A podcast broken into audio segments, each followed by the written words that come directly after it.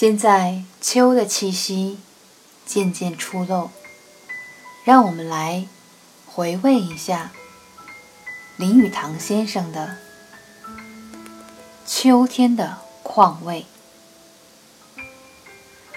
秋天的黄昏，一人独坐在沙发上抽烟，看烟头白灰之下露出的红光，微微吐露着暖气。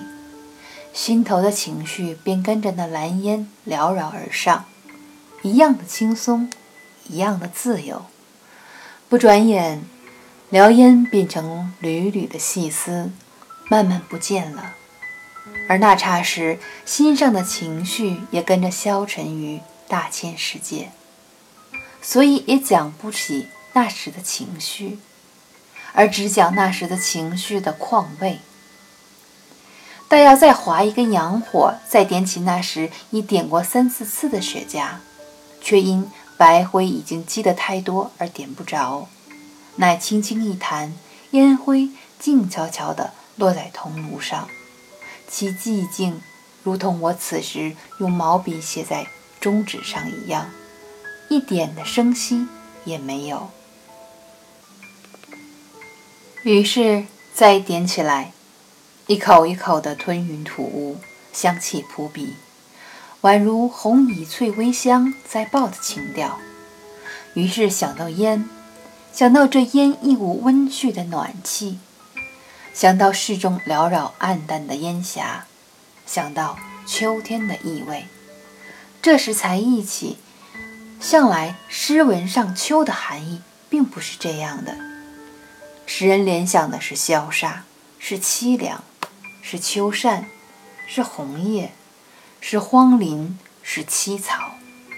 然而秋，却有另一番意味，没有春天的阳气勃勃，也没有炎烈迫人，也不像冬天只全入于枯槁凋零。我所爱的是秋林古气磅礴气象。有人以老气横秋骂人。可见是不懂得秋林古色之滋味，在四时之中，我于秋是偏爱的，所以不妨说说，秋是代表成熟，对于春天之明媚娇艳，夏日的茂密浓森，都是过来人，不足为奇了。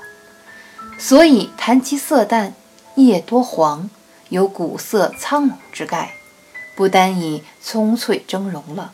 这是我所谓秋天的意味。大概我所爱的不是晚秋，是初秋。那是轩气初消，月正圆，蟹正肥，桂花皎洁，也未陷入凛冽萧瑟气态。这是最值得赏乐的。那时的温和，如我烟上的红灰，只是一股熏熟的温香罢了；或如文人以排脱下笔。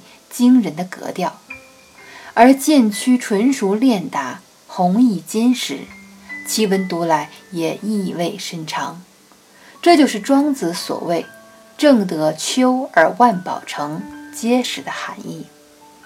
在人生上最享乐的就是这一类的事，比如酒以醇以老为佳，烟也有和烈之变，雪茄之佳者远胜于香烟。因其味较和，倘是烧得得法，慢慢的吸完一支，看那红光炙发，有无穷的意味。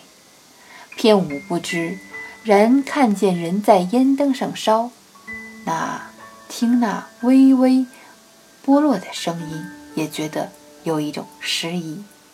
大概凡是古老、纯熟、熏黄、熟练的事物，都使我得到同样的愉快。如一只熏黑的陶锅在烘炉上用慢火炖猪肉时所发出的锅中徐吟的声音，使我感到同看人烧大烟一样的欣慰；或如一本用过二十年尚未破烂的字典，或是一张用了半世的书桌，或如看见街上一熏黑的老气横秋的招牌，或是看见书法家苍劲雄浑的笔迹。都有令人相同的快乐。人生世上如岁月，只有四十，必须要经过这纯熟时期。如女人发育于健全、遭遇安顺的，亦必有一时徐娘半老的风韵，为二八佳人所不及者。使我最为佩服的是邓肯的佳句：“世人只会吟咏春天与恋爱，真无道理。须知秋天的景色更华丽、更辉奇，而秋天的快乐有万倍的雄壮、惊奇、独立。我真可怜那些妇女实践偏狭，使他们错过了爱之秋天的宏大的赠赐。若邓肯者，可谓。识趣之人。